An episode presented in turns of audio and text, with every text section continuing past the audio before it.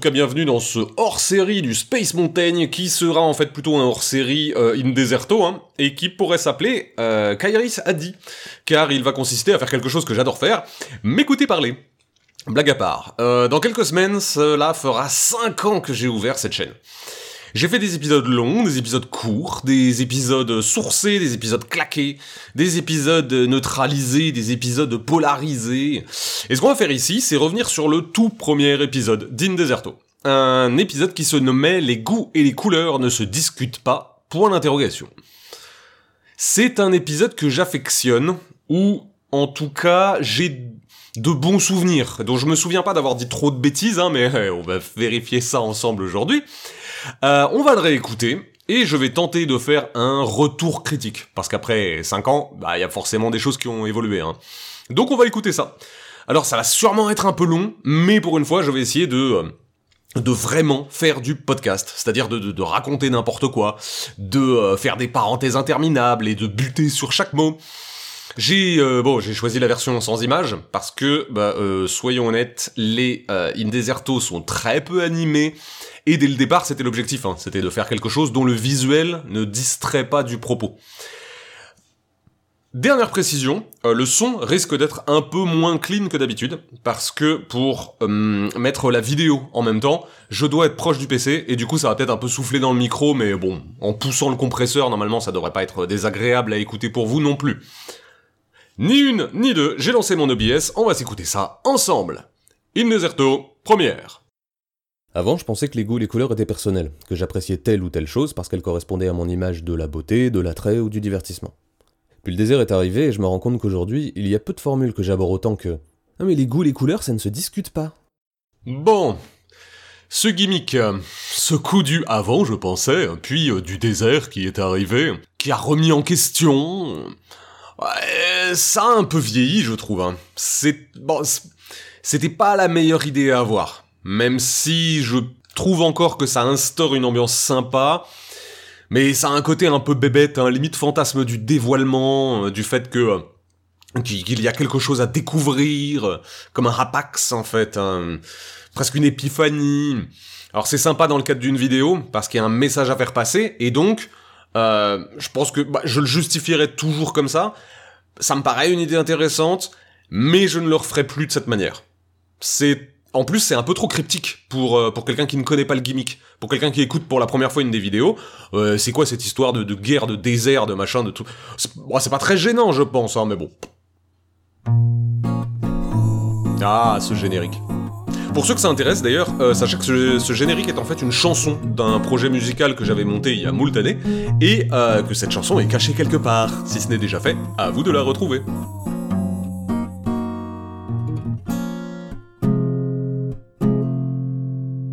Il serait mal avisé que de discuter de nos jugements, car cela ferait sortir à la surface ce qui nous oppose, qui peut être à la fois du domaine de l'expertise et de la distinction. Très mal introduit ce truc. Je, euh, je me souviens à peu près de comment ça va se dérouler. Euh, en tout cas, de comment le raisonnement va se dérouler. Et j'aurais dû poser à ce moment-là, j'aurais dû insister, parce que si je me souviens bien, c'est comme ça que l'épisode va se dérouler. D'abord, euh, l'opposition sur les goûts et les jugements, et ensuite la fonction de l'expertise. Euh, et à la fin, je crois, hein, le, le- le- le rôle de la distinction. Mais là, c'est balancé en une phrase, alors que je pense que ça aurait nécessité une, une explication du plan. Ce que je vais faire euh, d'ailleurs avec les, les in publicum plus tard. hein. Alors ça donne une forme beaucoup plus scolaire, qui n'est pas parfaite non plus, mais qui aide, je pense, enfin j'espère, à comprendre dès le départ où l'on va aller, et donc à suivre plus facilement le déroulé ensuite. Expertise et distinction, car qu'il s'agisse d'un connaisseur averti ou d'un professionnel diplômé, il n'est pas toujours aisé de discuter avec des néophytes chatouilleux qui ne supportent pas la contradiction. Nous sommes tous retrouvés un jour dans ces deux positions. Soit à argumenter avec un amateur qui racontait ce que nous jugions être une opinion sans fondement, soit à contre-argumenter avec un spécialiste que nous ne trouvions pas justifié par son cursus. Hmm, oui, euh, ça je le maintiens, hein. Mais encore une fois, c'est trop vite dit. Mais ça, ça va être le problème de tous les, toutes les premières euh, vidéos, c'était beaucoup trop rapide. Il y en a une que j'ai dû réécouter. Euh, la plupart, je les ai jamais réécouté, à part, bien sûr, au moment de, la mise en ligne, mais sinon, je, je les ai pas réécoutés. Éventuellement, quand j'ai besoin de m'y référer, je euh, retourne au texte et pas au... Et je vais pas réécouter la... Enfin, ça n'a aucun sens. Et puis même s'écouter soi-même, c'est toujours un, une, expérience un peu étrange. Hein. Mais, euh, qu'est-ce que je disais? Oui. C'est trop vite dit. Euh, Là, en fait, je renvoyais à deux situations que euh, je pense que nous connaissons tous. Hein. Les gens qui donnent leur avis sur un truc alors qu'il est clair qu'ils ne connaissent pas ce truc, et les gens à l'inverse qui nous débitent leur cours de licence et qui ne nous convainquent pas malgré leur, euh, leur trousse mille références en la matière. Je pense qu'on en a tous croisé de ces deux catégories-là, pour la simple bonne raison, je crois, qu'on a tous eu cette attitude à un moment ou un autre, et où on aurait mieux euh, fait de cela fermer, je pense. En fait, je pense que ça aurait vachement mieux fonctionné en analyse à l'os. Alors le format bien sûr n'existait pas à ce moment-là, mais euh, ça aurait été pertinent je pense. Hein. En prenant l'exemple de deux personnes qui s'opposent, une qui est euh, spécialiste d'un sujet et l'autre qui ne l'est pas, et qui s'opposent moins tant sur le sujet de la discussion que sur les arguments et la valeur en fait de ces arguments. Parce que euh, je je sais plus si je vais y revenir après, donc euh, bah, je vais en parler maintenant, tant pis, ça fera une redite. Mais euh, c'est un cas d'école qu'une discussion sur, euh, je sais pas moi, sur un film, sur un bouquin, sur je sais pas quoi d'autre, se finissent en fait avec des arguments qui ne tiennent plus de la valeur de l'œuvre discutée, mais de la légitimité des partisans à faire part de ces valeurs. Je sais pas si c'est clair. Mais... Mais là, pour le coup, ça fait partie des, sources que j'ai creusées depuis et que je ne vais pas aborder dans cette vidéo. Et c'est bien dommage, vu que euh, je les connaissais mal à ce moment-là. Je les connaissais, mais bon, je les, les ai pas intégrés. Je les avais pas suffisamment bossés. Et en l'occurrence, c'est David Hume. Euh, alors, Hume est un philosophe dont je parle rapidement, ou peut-être que je m'étale un peu, je ne sais plus. Non, j'en parle assez vite, il me semble. Dans le Space Mountain sur Michel Onfray. Euh, allez l'écouter, un excellent Space Mountain. Euh, donc j'aurais dû parler de Hume à ce moment-là, car il a créé un principe euh, magnifique qu'on ferait, euh, adorerait j'imagine, celui du vrai juge. Un vrai juge avec un V majuscule et un J majuscule de David Hume. Et du coup pour Hume, il est des obstacles dans les normes du goût qui nous empêchent de devenir des vrais juges avec un V majuscule et un J majuscule. Euh, alors, je les ai quelque part, hein, ces, ces obstacles. Je les retrouve et je reviens.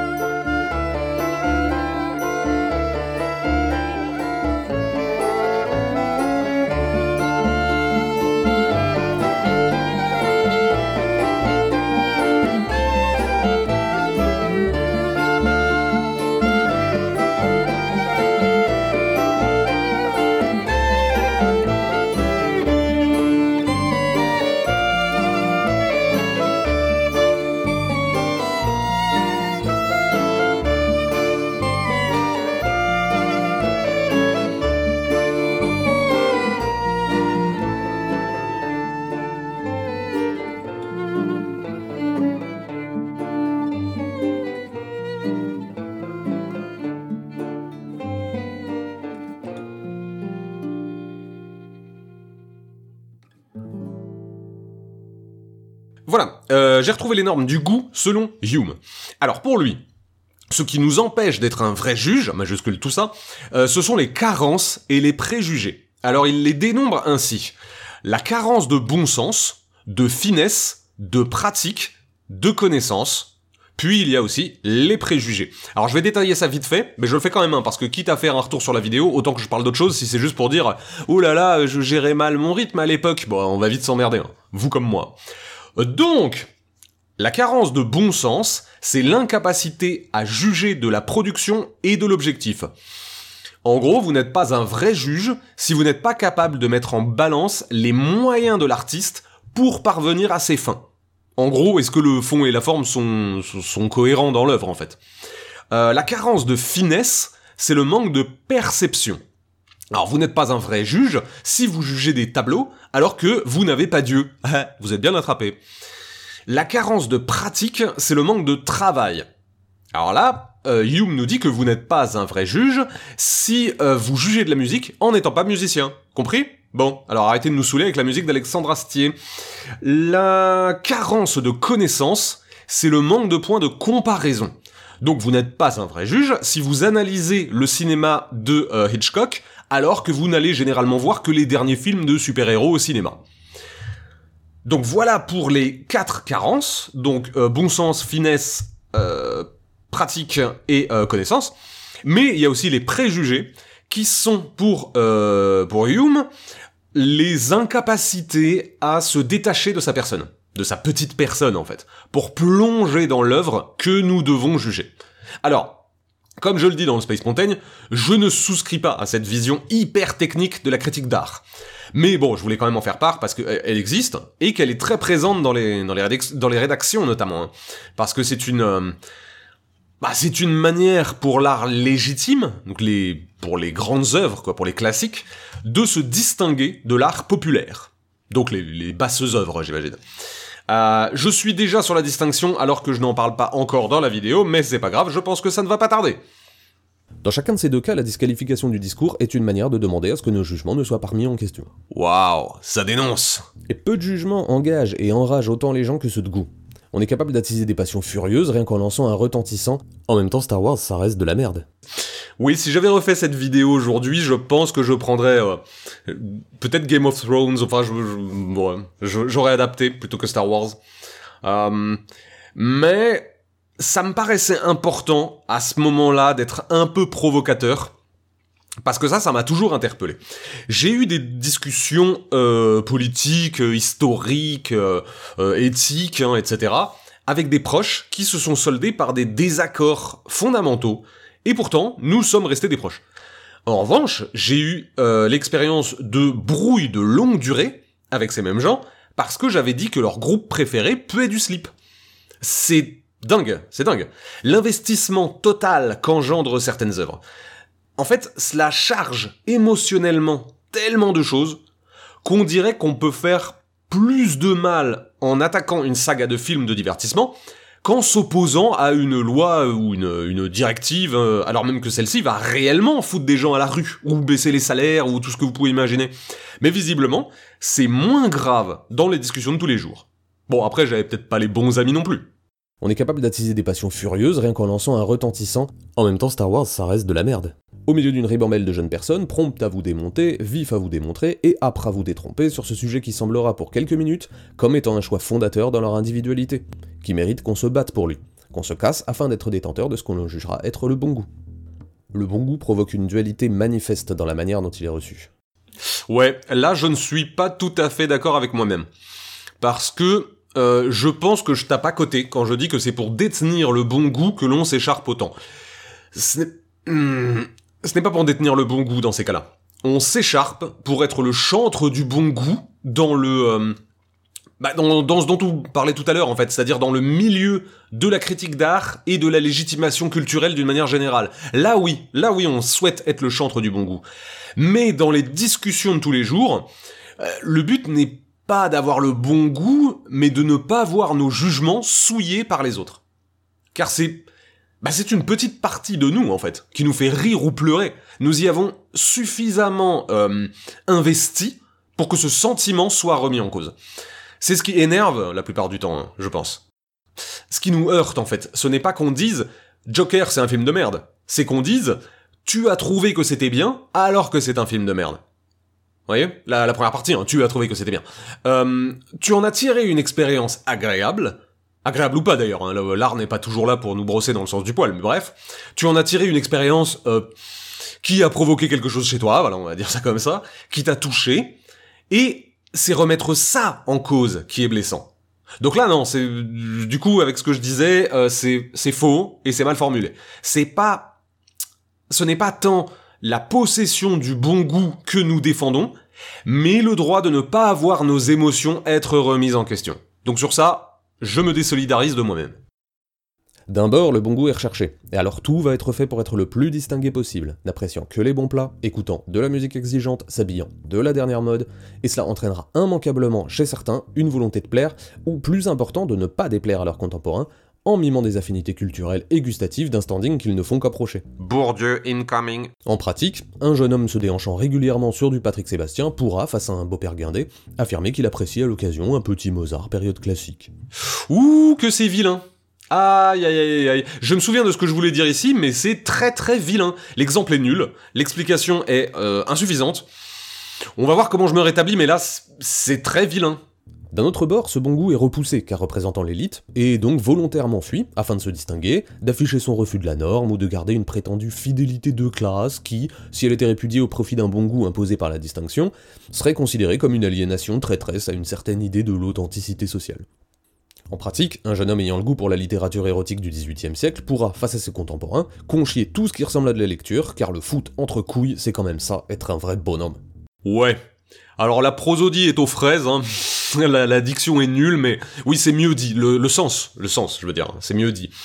Euh, enfin, c'est plus complet, mais ça va très vite, alors que c'est une idée qui est euh, extrêmement importante pour le coup. Je vais essayer de la reformuler, euh, car je suis pas sûr que ça soit clair en l'état.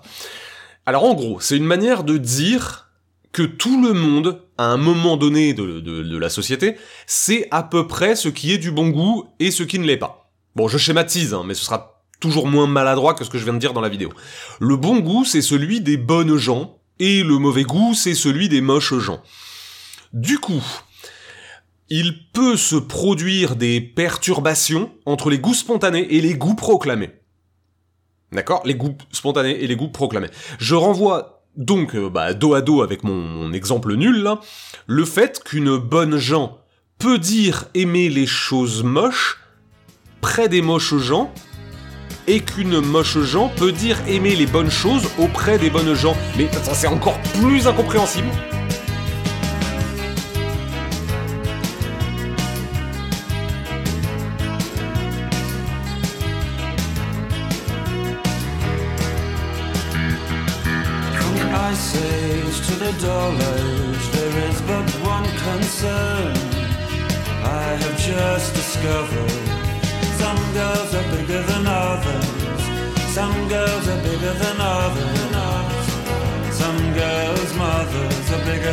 Other girls' mothers. Some girls are bigger than others. Some girls are bigger than others. Some girls' mothers are bigger than other girls' mothers.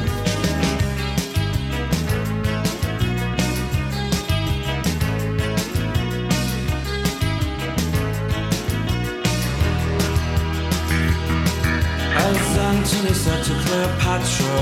As he opened a crater veil, oh, I said, some girls are bigger than others, some girls are bigger than others, some girls' mothers are bigger than other girls' mothers, some girls are bigger than others, some girls are bigger than others, some girls' mothers are bigger than other girls' mothers.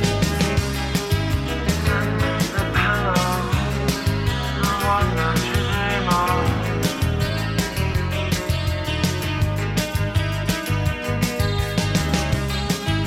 Send me the the that you. And I'll you.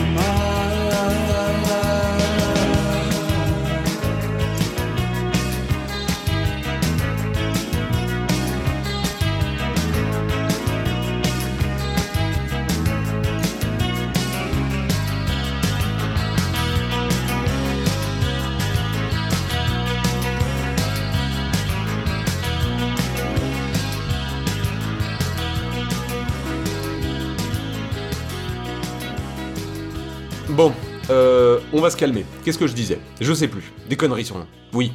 Oui, le goût, proclamé. Alors, la distinction, et j'ai eu l'excellente idée de ne pas la définir dans l'Indeserto, c'est le...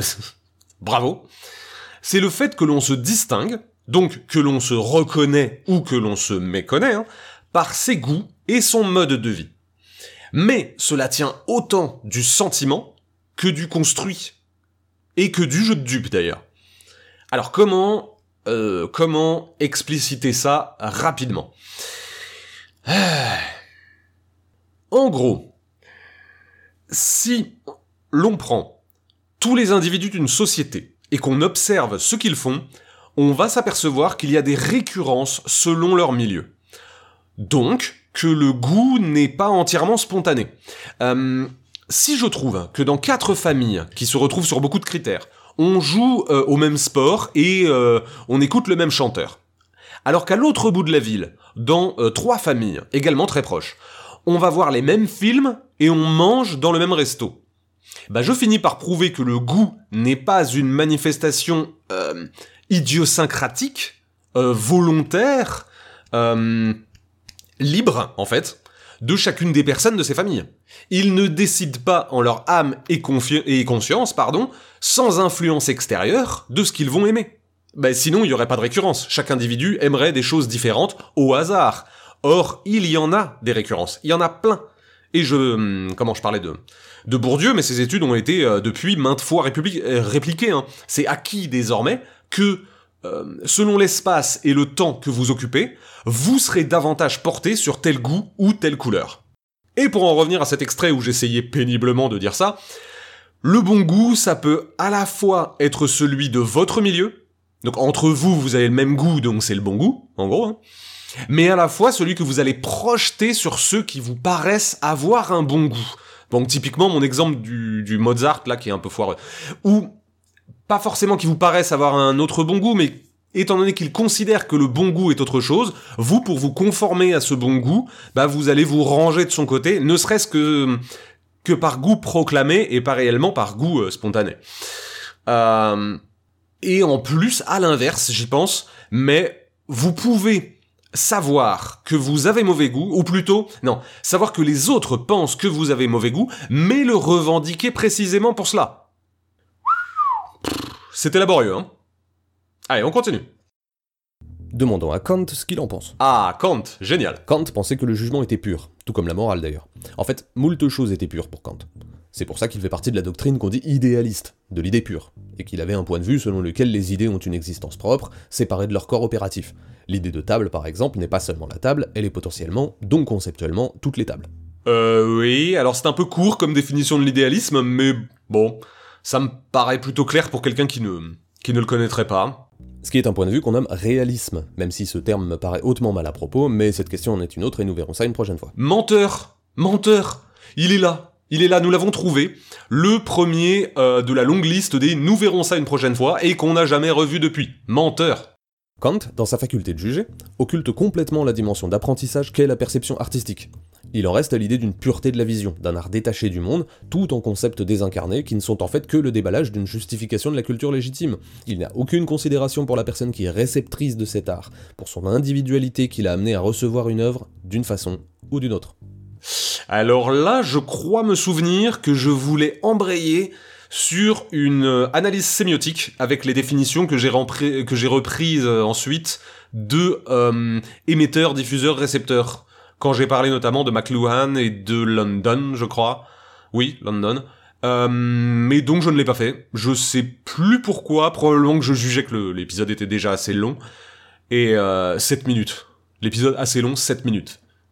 Là, aujourd'hui, je fais des podcasts qui, qui vont fréquemment euh, au-delà des 15 minutes et euh, je dis moins de choses. Il y avait vraiment un gros problème de rythme, hein, mais bon, bref.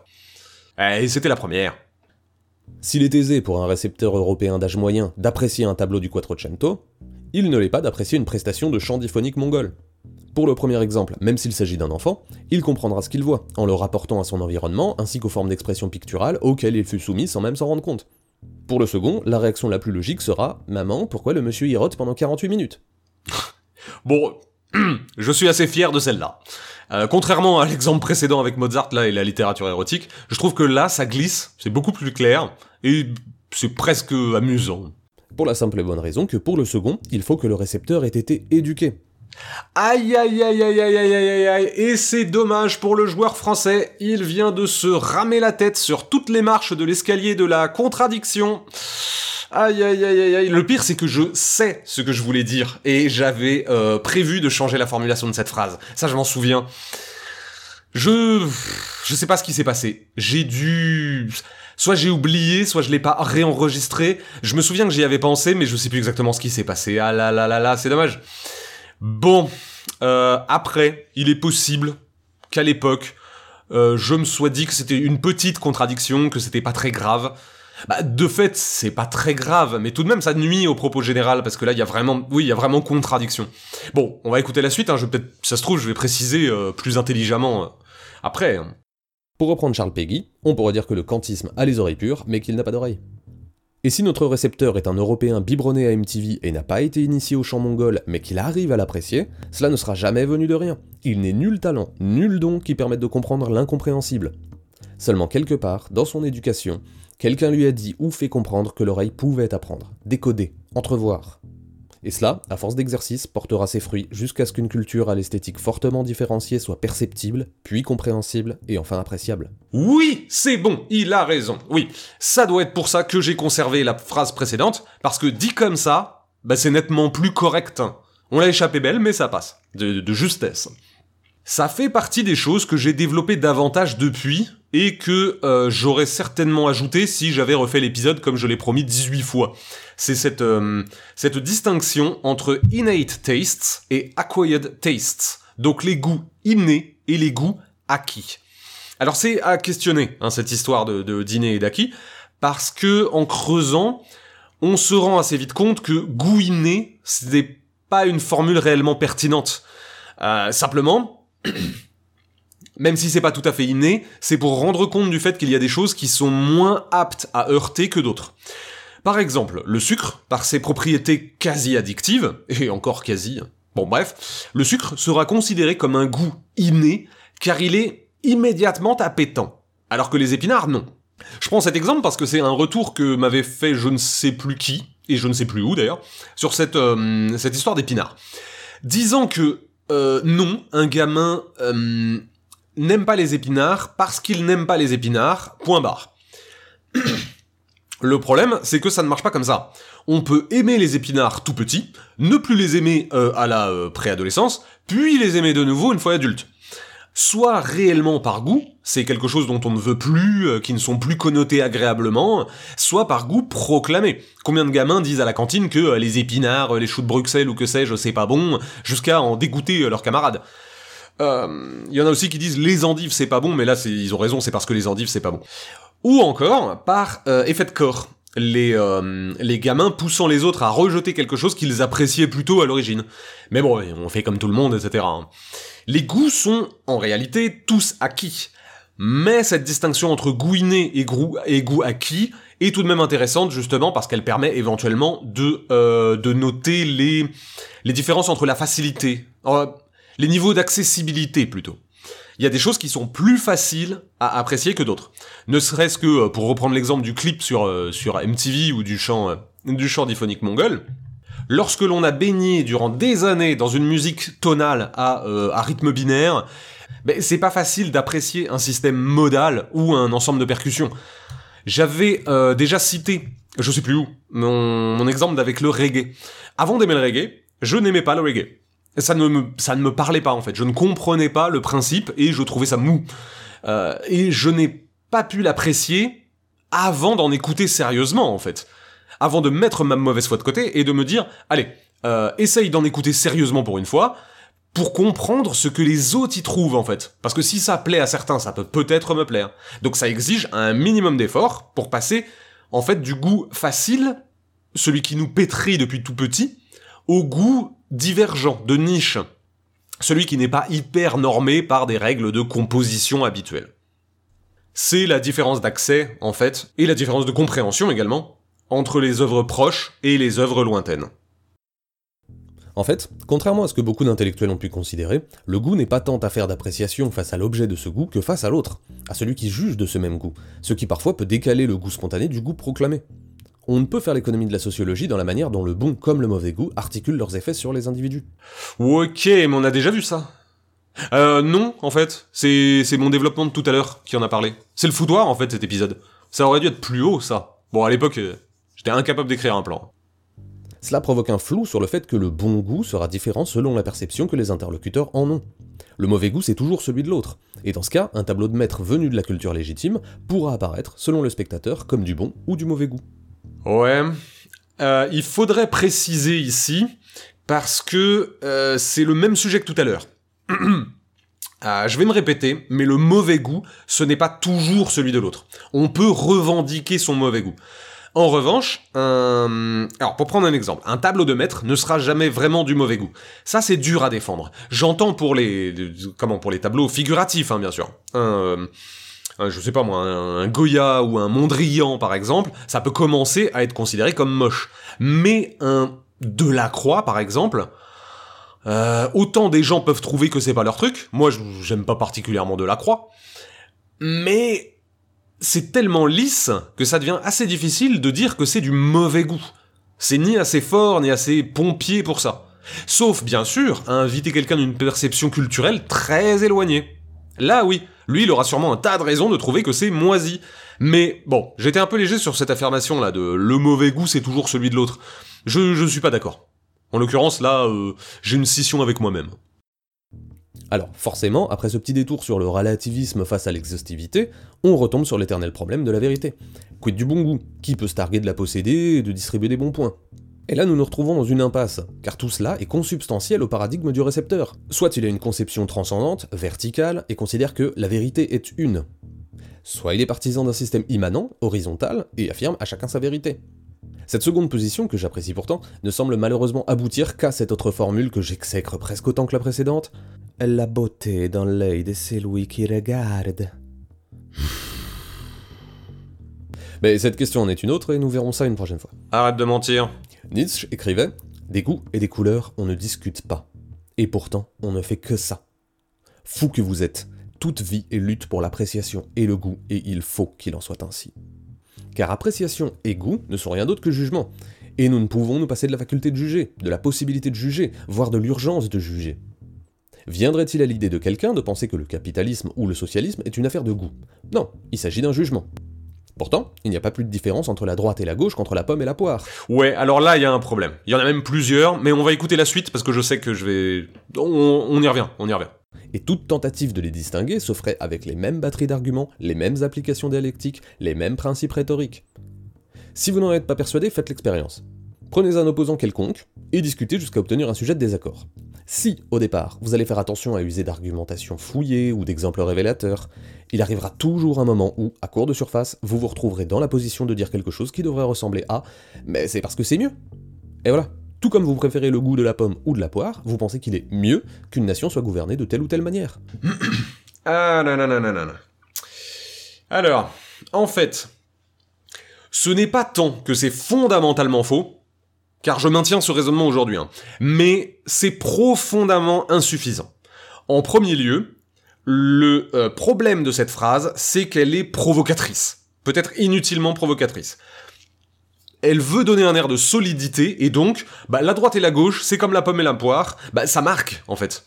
Alors c'est sympa de marquer, hein. je pense encore aujourd'hui que l'idée euh, sous-jacente est intéressante, euh, que, tout est jugement, que cela soit un jugement politique ou un jugement euh, gustatif ou esthétique, mais là en l'occurrence, en m'accrochant à cette phrase, bah il y a un amoindrissement de chacun du sujet.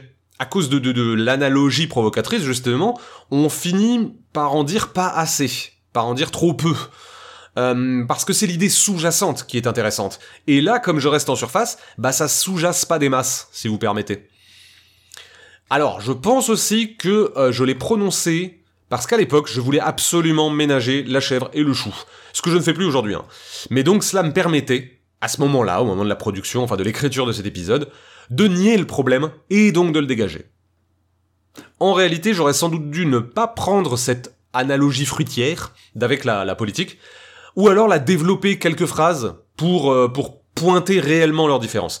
Donc je reconnais entièrement mon erreur concernant ce passage, c'est de ma faute, j'assume pleinement la responsabilité de cet échec, et j'en tire les conclusions en me retirant de euh, rien du tout, car je suis français, je fais ce que je veux, et pourtant je reste en poste.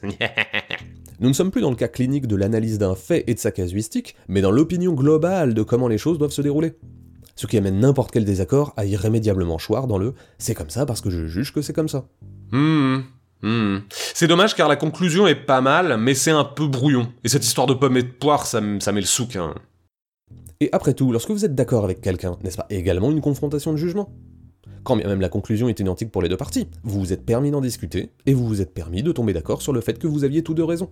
La confrontation eut lieu quand bien même elle ne termina pas par une opposition. Au contraire, vous aurez certainement trouvé très enrichissant de discuter de votre appréciation commune et en aurait tiré de nouvelles cartouches avec lesquelles défendre ce même jugement. Ah, alors là, là, ça c'était un point qui me tenait à cœur. C'est presque, à l'origine c'était presque pour ça que je faisais l'épisode, mais euh, après j'ai voulu développer quand même parce que sinon on en sera resté euh, au stade du, comment, du préjugé. Alors, je répète trois ou quatre fois la même phrase pour être sûr que ça soit bien rentré, c'est dire à quel point ça me tenait à corps. Euh, parce que j'ai jamais eu de réponse convaincante à ce, euh, à cette sorte de, paradoxe. Ce n'est pas à proprement parler un paradoxe, hein, mais ça en a les atours, car cela ne dérange personne de changer littéralement de discours, en fait, en fonction de la situation dans laquelle on se trouve. Euh, cette phrase qui nous occupe depuis le début, c'est « De toute façon, les goûts et les couleurs, ça ne se discute pas ». Mais ce qui est important dans cette phrase, et en fait je viens de le rajouter, hein, mais c'est le « de toute façon » du début. Parce que il n'y a qu'ici que ça pose problème, et qu'on dégainera la carte des goûts et des couleurs. Lorsqu'on est d'accord avec quelqu'un, et qu'on est en train de s'accorder sur le fait que, euh, je sais pas, que euh, euh, le staff est supérieur au staffy, par exemple, eh ben, jamais on se met à dire, de toute façon, les goûts et les couleurs, ça ne se discute pas. Alors même qu'on fait peu ou prou la même chose que, que, que lorsqu'on se dispute. On confronte nos jugements et nos points de vue. Mais, quand on est d'accord, personne ne dit jamais, non, non, attends, on arrête la discussion, parce que les goûts et les couleurs, ça ne se discute pas. En fait, ce qui emmerde dans la confrontation du jugement, euh, du jugement et de l'émotion d'ailleurs, c'est ce qu'on a vu tout à l'heure, ce n'est pas quand cette confrontation amène à la conciliation, c'est quand elle amène à la remise en question. Le jugement est aussi important qu'indispensable, qu'il s'agisse de celui d'une politique ou d'un attrait. Et le jugement implique la confrontation à d'autres jugements. Oui, les goûts et les couleurs se discutent, et se doivent d'être discutés. Ouais, euh, la conclusion est quand même très courte, c'est dommage, hein. j'aurais peut-être dû euh, mettre deux trois phrases de plus histoire de résumer, quoique non, non, parce que ça c'est ce que je fais dans le Space Mountain, mais je le faisais pas avant, donc c'est pas très étonnant. Bon, c'était une première vidéo.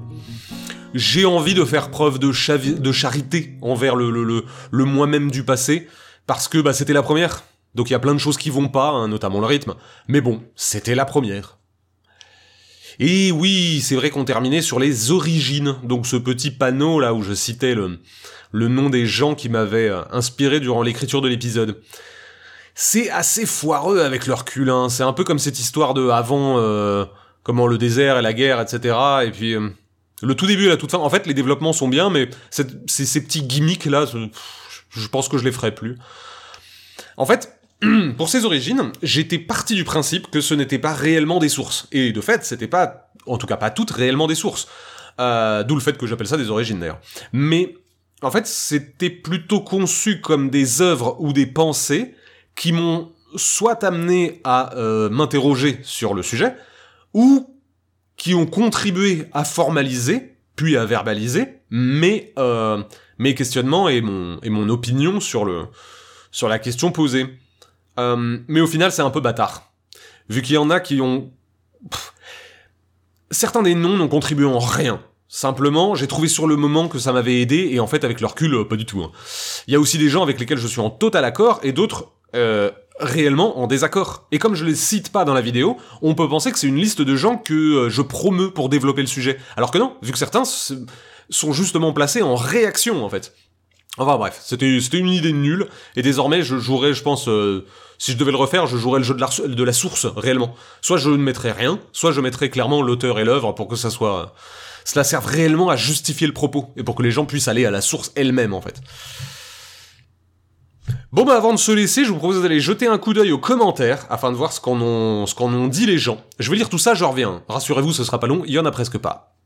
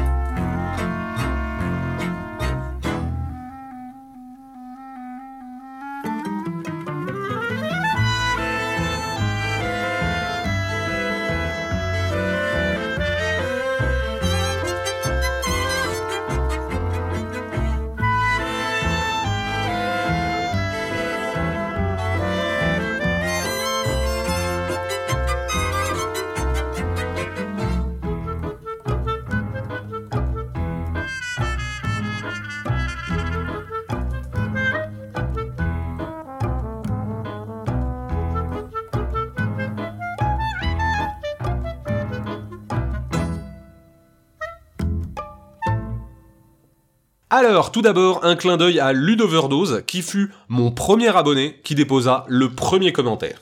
Alors, je ne sais pas s'il est encore là, s'il m'écoute toujours 5 ans plus tard, parce qu'il n'a pas commenté depuis longtemps, mais pour la mémoire, je le cite quand même, car euh, tout comme on n'oublie jamais son premier baiser, on n'oublie jamais son premier abonné. Alors, voyons ce qu'écrivent les commentaires. Euh, je les ai lus et la plupart des commentaires sont très gentils, mais je ne saurais réagir dessus. En revanche, il y en a un qui développe quelque chose que euh, je peux me sentir à même de commenter.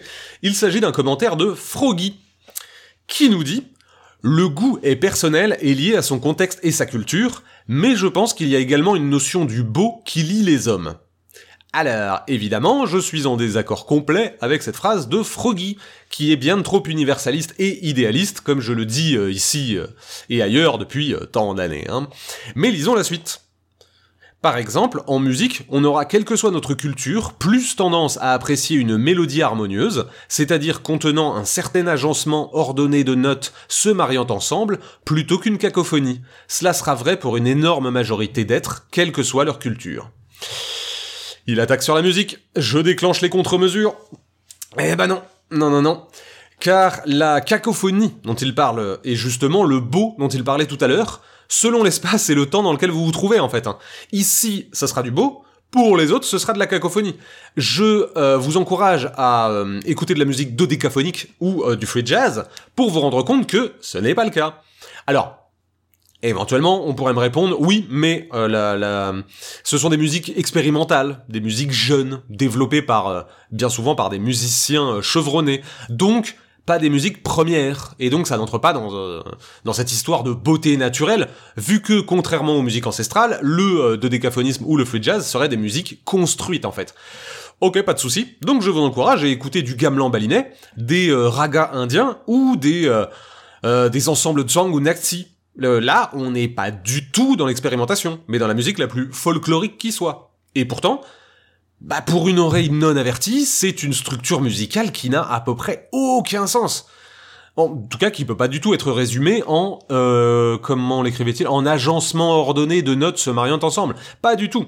Dans certains types de musique, il y a même pas de notes.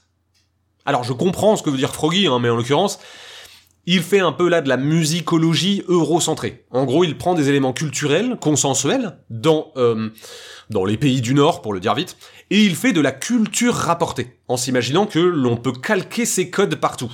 Alors que, et pour avoir fait un peu d'ethnomusicologie, je peux vous dire que dans bien des cultures, notre solfège n'a aucun sens. Et bref, il écrit on est programmé pour naturellement apprécier un certain ordre dans les représentations qui nous entourent. Eh bien, il revient ici à ce qu'il disait en première phrase, hein, et ce n'est pas comme ça que je vois les choses. Euh, rien qu'à la formulation, on est programmé naturellement. Alors c'est un programme ou c'est naturel? Et même sans ça, hein, on est programmé par qui? Ou encore, euh, qu'est-ce qu'il y a de naturel à, trouver que la gamme pentatonique est plus accessible? Eh ben rien. Simplement, le fait d'avoir été baigné dedans depuis notre plus tendre enfance, euh, qui nous rend difficile l'accession à, différentes formes d'expression.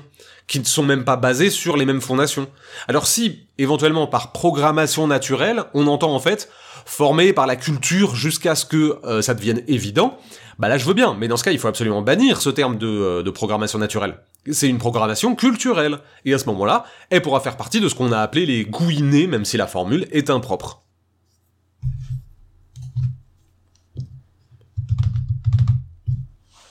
Bon, bah c'était pas mal, hein, c'était long. Alors euh, dites-moi si ça vous intéresse de d'en entendre d'autres d'autres épisodes. À ce moment-là, là, j'ai fait le premier parce que c'était le premier, donc je pense que pour commencer c'était c'était intéressant. Pour les autres, je vais pas forcément faire 1, 2, 3, 4, etc. Donc éventuellement, je, je referai bien celle qui a le plus de suffrages. Donc bah je sais pas, euh, contactez-moi sur les réseaux sociaux ou quoi pour me dire quel, quel épisode vous préférez. Et euh, on va se laisser éventuellement. J'ai trouvé une citation de La Rochefoucauld qui est drôle parce que ça répond totalement à un truc qu'on a dit bien plus tôt. Euh, et je pense qu'elle résume parfaitement euh, le ce, ce, paradoxe qu'on avait qu'on avait pointé sur la différence d'implication en fait entre la défense des SDF et la défense de votre groupe de K-pop préféré. La Rochefoucauld écrivait Notre amour propre souffre plus impatiemment la condamnation de nos goûts que de nos opinions. Je vous retrouve très vite